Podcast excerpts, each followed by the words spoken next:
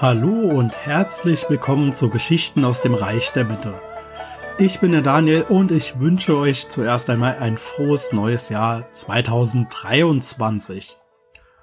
Heute geht es um Fu Hao, Frau des Königs, Hohepriesterin und Generalin aus der Zeit der Shang-Dynastie.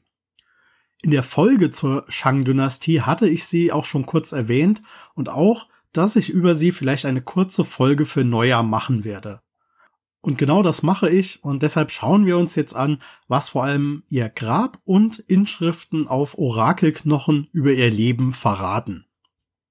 Wir bewegen uns irgendwo zwischen Mitte und Ende des 13. Jahrhunderts vor Christus und unbekannt ist erstmal ihr ganzer Name, denn Fu bedeutet einfach Frau.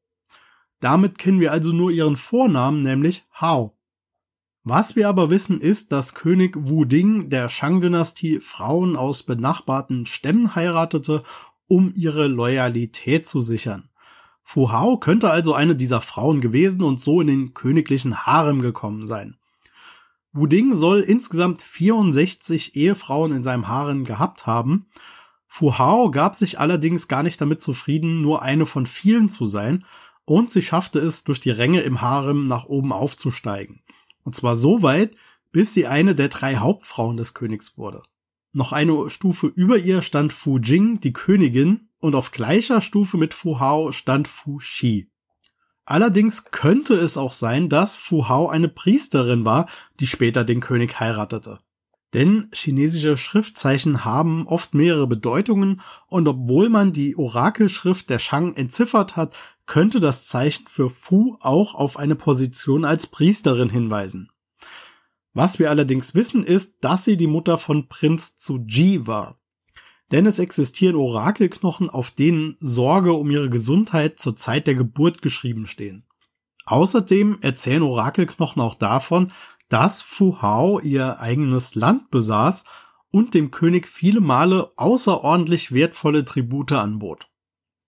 In ihrer Rolle als Priesterin führte Fu Hao auf Anweisung des Königs Rituale durch, die eigentlich dem König als obersten Priester vorbehalten waren.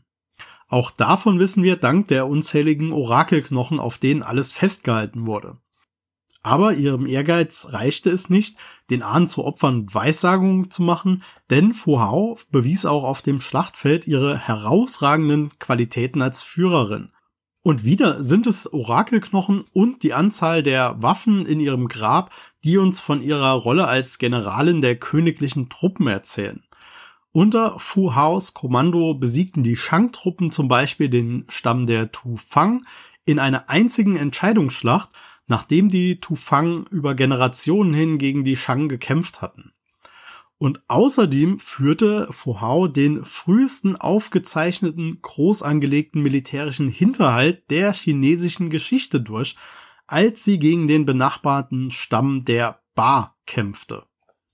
Richtig beeindruckend ist, dass sie das Kommando über 13.000 Soldaten sowie weitere wichtige Generäle hatte und gilt damit als die mächtigste Generalin ihrer Zeit. Das musste man als Frau zu ihrer Lebzeit erstmal schaffen. Hao war zwar nicht die einzige Frau Militär, denn Orakelknochen sprechen von mindestens 600 Frauen, die während der Shang-Dynastie Militär gedient hatten, und auch Königin Fujing hat vermutlich im Militär gedient, da man auch in ihrem Grab viele Waffen und militärische Ausrüstung gefunden hat. Trotzdem bleiben Fu Haos Leistungen als Frau in einem Patriarchat einzigartig und außergewöhnlich. Fu Hao starb einige Jahre vor ihrem Mann König Wu Ding um das Jahr 1200 vor Christus. Begraben wurde sie dann auf ihrem eigenen Land auf der anderen Seite des Flusses der damaligen Hauptstadt Yin, wo König Wuding einen Tempel über ihrem Grab errichten ließ. Warum genau Fu Hao nicht im königlichen Grab beigesetzt wurde, wie es eigentlich Brauch war, wissen wir aber nicht. Trotzdem war es sehr großes Glück, denn ihr Grab war das einzige königliche Grab in Yin, das zum Zeitpunkt des Fundes vollkommen unberührt geblieben war und ist eines der am besten erhaltenen königlichen Gräber der gesamten Shang-Dynastie. Selbst nach ihrem Tod stand Fu Hao auch noch ganz oben in der Gunst des Königs. Es ist belegt, dass Wu Ding oft ihr Grab besuchte und ihr opferte, um ihren Rat in wichtigen Fragen einzuholen. Gefunden wurde ihr Grab 1976 passenderweise von Archäologin Chang Chen-Xiang. Zum Zeitpunkt des Fundes befand sich noch Fu Haos lackierter Sarg im Grab, der mittlerweile aber komplett verrottet ist. Darum verteilt fand man Unmengen an Grabbeigaben, die den Status von Fu Hao zu Lebzeiten deutlich unterstreichen.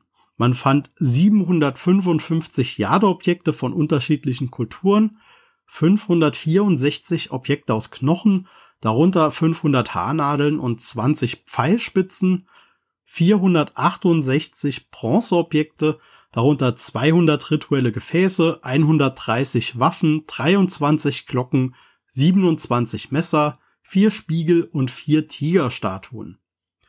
63 Steinobjekte, 11 Keramikobjekte, 5 Elfenbeinobjekte und 6900 Kaurimuscheln, die damals Zahlungsmittel waren.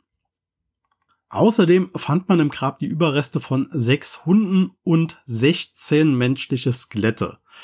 Tier- und Menschenopfer waren zu dieser Zeit noch ganz normal. Und bei der Analyse der Jade-Objekte in ihrem Grab fand man heraus, dass Fu Hao vermutlich eine Sammlerin von Artefakten war. Denn die Jade-Objekte in ihrem Grab sind teilweise sehr alt und stammen von den verschiedenen Kulturen, die schon sehr früh Jade verarbeitet haben.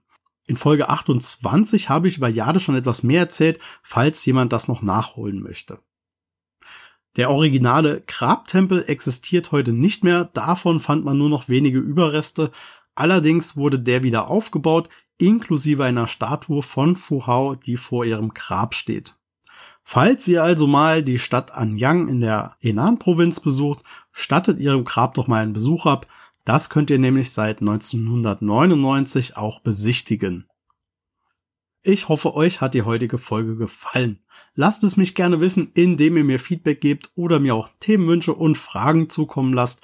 Das könnt ihr ganz normal über die E-Mail-Adresse fuchsgeistmedien.outlook.de tun oder ihr schreibt mir auf meinem Twitter-Kanal at Podcast der Mitte, auf dem ich auch immer wieder zusätzliches Material zum Podcast poste. Und auf Twitter könnt ihr mir jetzt auch tatsächlich schreiben. Ich hatte nämlich überhaupt nicht bemerkt, dass ich nie die Option freigeschaltet habe, dass mir Leute schreiben können, denen ich gar nicht selbst folge. Tut mir sehr leid für das Versäumnis, aber besser später als nie.